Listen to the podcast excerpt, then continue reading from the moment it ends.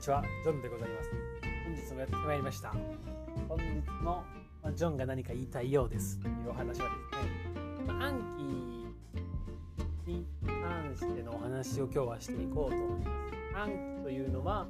えー、Spaced Repetition Study という、まあ、あの人間の記憶は1日経ったら半分ぐらい忘れてるよ1週間ぐらい経ったらもう4分の1ぐらいしか覚えてないんだよっていう頭の特性を生かして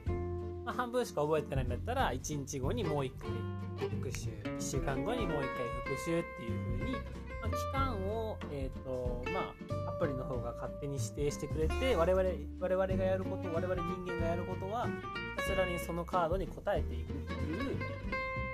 そのシステムを SRS スペーストレクティブスタディって言うんですけど、まあ、そのアプリそのシステムを用いた暗記っていうものについてお話ししていこうと思います。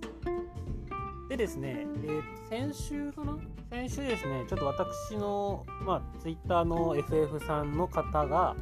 えー、と暗記のうまい使い方みたいな、そういう講座をしてくださってですね、ま、そこで、えー、と一つ私にとって今まで今までなかった概念が新しく登場したわけなんですけども、まあ、本日はそれについてお話ししていきます。まあ、新しい概念と何かというとですね、まあ、もったいぶってもしゃない言うんですけど、え、プリメイドデッキっていうものがあります。まあ、おそらくそのプリメールデッキって言い方しなくても、あの普通にあの過去の人が作った暗記のデッキですね。なんでよくあの単語帳で言うと、あのお友達が作った単語帳そのまま見せてくださいって言って見るみたいな、そういうイメージで捉えてくれたらいいんですけど、まあ、そういうものが暗記というアプリにも存在するというわけなんですね。で、それを使って学習していくことで、新しく広がる世界を言語化してみたっていうのが本日の動画の大筋になってきます。まあ、順番に説明していきますね。これを多分ね、多分動画とか目で見た方が分かりやすいと思うんですけど、まあ、それを、まあ、自分は例えばもうすでにこれを考えたので頭の中に鮮明な図があるわけじゃないですか。で、その図がない状態の人がこれを文字で見ることなく耳で聞くだけで理解するっていうのはおそらくなりね至難の技だと思うんですけど、まあ、これはね私の腕の見せ所というかですね、まあ、その文字だけで声だけでいかに表現するかということをですね、まあ、トライしていきますのでもしこう気になった方はぜひぜひ聞いていってください。はいやってみましょうか。まずですね、まあ、ベン図の方眼関係で考えていこうと思います。もうこの段階ちょっと雲行き怪しくなってきましたね。でえー、っと今まで私はプリメールデッキという概念を、まあ、知ってはいたけど使ってはいませんでした。これには明確に、ま、理由があります。なぜかというと人間が覚えられるのは自分が理解した内容だけだからということがあります。で自分でカードを入れていく状態では何のカードが入ってるかっていうのはまああらかたはその都度把握してるわけなんですよ。ってなってくると自分が理解してないカードっていうのは暗記の中に入ってないんですよ。で僕は最近その暗記の中に入れるってことをその記憶の、まあ、川じゃないけどメモリーフローみたいな感じでこうなんか川頭の中にそういう記憶の川が流れてて、まあ、そこに対して知識をドボドボドボドボって追加していくみたいなイメージをすごい持ってるんですけどってなった時にその暗記のそのメモリーフローに暗記の中暗記としてこう情報をどんどんどん入れていくんですけど理解してない言葉ってなかなか入らないんですその段階では。でプリメイデッキ要するに先人が過去にですね何十年間ものこう学習してきた方々が作った単語帳をですねそのメモリーフローにぶち込むと何が起こるかっていう話なんですよ。まあ、今までの話の流れがすればどうなるかっていうと要するに自分の理解してない概念が頭の中のメモリーフローに登場するわけなんですよね。でここで前提を疑ってみようと思います。まずどうしてあなたは今まで理解している単語しか入れてこなかったんですか？っていうことを、まあ、立ち返ってみればおそらく今そのプリメールデッキで理解してない単語が入ってくることへの違和感みたいなものが解消されるかなっていうのはまあよくわかると思うんですけど今まで何で僕が理解した単語しか入れていなかったかというと理解してない単語は覚えられないんですよ。それと覚えれるけど覚えるための労力が大きいんですよ。例えばえー、っと漢字を全く理解してない子供に語尾のビューっていう字を覚えてくださいって言うとあ語尾のビューじゃないか。どうしようかな。例えば英語が全くわからない人にあの先延ばしをする人 procrastinator っていう言葉を覚えてくださいって言った時にそのその言葉の意味が分からずに覚えることって難しいと思うんです。あなんか違うな。なんかいいいいいい例えがないですか？理解してなかったら覚えられない。そうだな。ちょっとじゃあ医学部らしいことになってしまうんですけど例えばリンゴの英語は何ですか？アップルです。これは理解とかじゃないんですよ。そのまあ昔をも語源をたどればねもっといろいろあると思うんですけどそういうのはおそらく覚えるだけだと思うんですよ。ただ、まあ、医学、まあ、僕医学部なので医学部のことが結構詳しいんですけど医学の中では理解は理解してないとただ覚え芸になるとめちゃめちゃ量が増えるってことがあるんですよね。それこそ例えばお薬とかそうですよ。あのー、そうだな。何が分かりやすいま間違ったこと言ってま、あんま間違ったこと言ってませんね。あ、それこそじゃあですね、ベンゾジャーゼピン系の お薬っていうのが、まあ、名前としてあります、あるあるんですけど、まあ、ここは聞き流してもらっていいんですけど、そのベンゾジャーゼピン系の薬剤が、例えば、えーと、ジャーゼパムはベンゾジャゼピン系のお薬ですっていうのはこれはリンゴの英語はアップルですと同じな同じ要領なんですよなんでこれは理解とかじゃなくて覚えるものなんですただベンゾジャゼピン系の薬剤がどこに作用しますか？ベンゾジャゼピン系の薬剤は、えー、ギャバ A 受容体に作用してクロライド、まあ、塩化物イオンチャネルの開口頻度を上げます。で、開口頻度を上げることによって、えー、っと細胞の中に陰イオンが入ってきて、脱分極、過分極がなかなか起こりにくくなることによって、シグナル伝達が抑制されることによってっていう、これがまあ、要するに非常なわけじゃないですか。で、これを理解せずに、やばい状態のに作用するというだけ覚えてると、なかなか覚えられない。要するに、あれ、ギャバだっけ？クロライドだっけ？クロライドだっけ？カリウムだっけ？ナトリウムだっけ？っていう風に、めちゃめちゃ迷ってしまうんですよね。で、それを迷うことによって、そのよくわかんない、勝手な語呂を自分の中で作り出して覚えてしまうと。で、私はね、私の中で、私の中でこれはなんかあんま良くない覚え方だなっていうのもありましたし、えっ、ー、と、暗記のね、確かね、スーパーメモ2かなんかのサイトに載ってる、えっ、ー、と、情報を理解するなんか20の原則みたいな感じが、その中にも理解してない言葉入れるなっていうのがあったので、まあ、僕的にはそれがすごいしっくりきてて、あ、じゃあ、理解してない言葉は入れないでおこうっていうふうに思って、今まで暗記を用いておりました。で、まあ、これまで、これが、要するになんで自分が理解してない言葉を入れたくなかったかっていうことです。で、プリメールデッキを入れました。まあ、そしたらどうなるかというと、今までに先人が作ってきた単語帳なんで、当然自分が理解してない単語が入ってくる。理解してない概念が入ってくるんですよね。まあ、リングがアップルみたいなことは、もうそれはいつか覚えなきゃいけないので全然いいんですけど、えプリメールデッキの中には自分が理解してないと効率が悪くなるような概念が何個も含まれてるんですよ。それはもちろん。医学と、医学は発展はしてますけど、根本的なところは同じなので、まあ、昔の人だろう、まあ、昔って言っても10年前の人だろうと、今の僕らであろうと、覚える内容っていうのは基本的に理解する内容は同じなんですよね。ってなった時に、プリメールデッキを入れることで、その理解してない領域も広がるんですけど、同時に広がることがあるんです。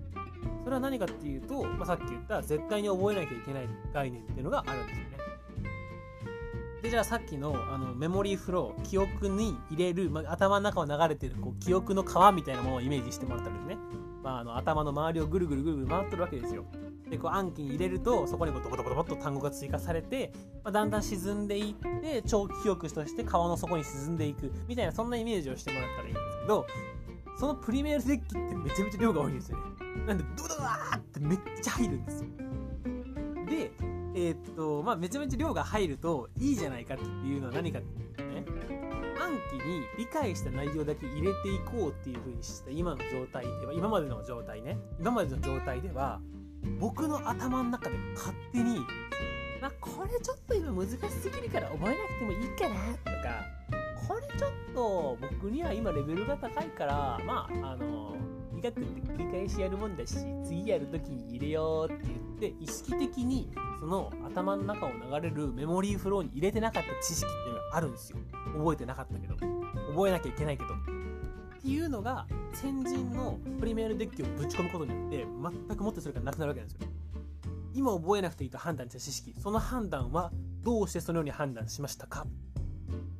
その判断は本当に適切だったんですか？ってことをバシコーンというふうに指摘してくれるのがプリメールデッキなんです。それが非常に、まあ、プリメールデッキの効用かなというふうに考えています。で同時に気づいたことがあったんで何かっていうと暗記に入っている情報が自分の世界の限界だっていうふうに勝手に思ったんですなぜなら復習する時には暗記しか見ないから。ただその暗記が自分の知識の端っこでありなおかつ世界の端っこっていう風に思ってしまう錯覚は、まあ、避けなきゃいけなかったんですね今まで。まあもう今気づいてるので一旦良いとするんですけど。でプリメーデッキを入れると暗記に入ってなかったけどこんなにもまだまだ覚えなきゃいけないことあったんだよってことがねあの痛いぐらいわかると。もう本当につらかったですね。あのそのズームを受けた日は。もうなんかなんで自分はこんなことで満足していたんだろうみたいな。今までの自分がマジで情けなくてもうなんか穴があったら入りたいみたいな感じのねつもりで思っておったんですがまあ、という形で、えー、っと premade deck を用いることで今覚えなくていいって判断してた知識もガバッと明らかになる。あなたが理解してないだけですよ。あなたが覚えなくていいって判断してるだけで本当は覚えなきゃいけないんですよってことがガバッと理解できる。それがですねプリメールデッキのいいところかなというふうに思っております。で今回お話ししたいのは、まあ、プリメールデッキを使ってみましょうっていう話云々ではなくあのーま、理解した知識を入れるとか要するにあのプリメールデッキ何かっていうと要するに自分の中に新しい学習法が入ってきたわけなんですよ今回。でその時に僕がどうやって対応したかっていうそこが結構大事なんですよね。でこれは何が大事かっていうとあの新しい自分が例えば A っていう方法で勉強してて B っていう方法が入ってきた時に要するに頭の中で矛盾が生じるんですよ。今まで僕は暗記に入ってる内容がもう世界の端っこでみたいな。自分は毎日暗記をやってるなんてなんて素晴らしいんだろうみたいなふうに思ってたわけですよ。でそれに対してもうプリメールデッキってあるんだよ。覚えてなかっただけだよってダンってこう大量のカードが追加されると。要するに頭の中でなんか不協和音が流れてるんですよ。グギギギギギみたいな。今の今までの方法間違ってると信じたい自分 VS 絶対的に正しそうな新しいアイディアがガチンガチンガチンとこう頭の中で衝突しちゃってああどっちが正しいんだろうな。矛盾が生じてるなみたいな風になっておるわけですよ。で、まあ、これはですねどちらかというと医学とか全く関係なく、まあ、心理学の領域かなになるんですけどあの自分の中に矛盾とかがあった瞬間に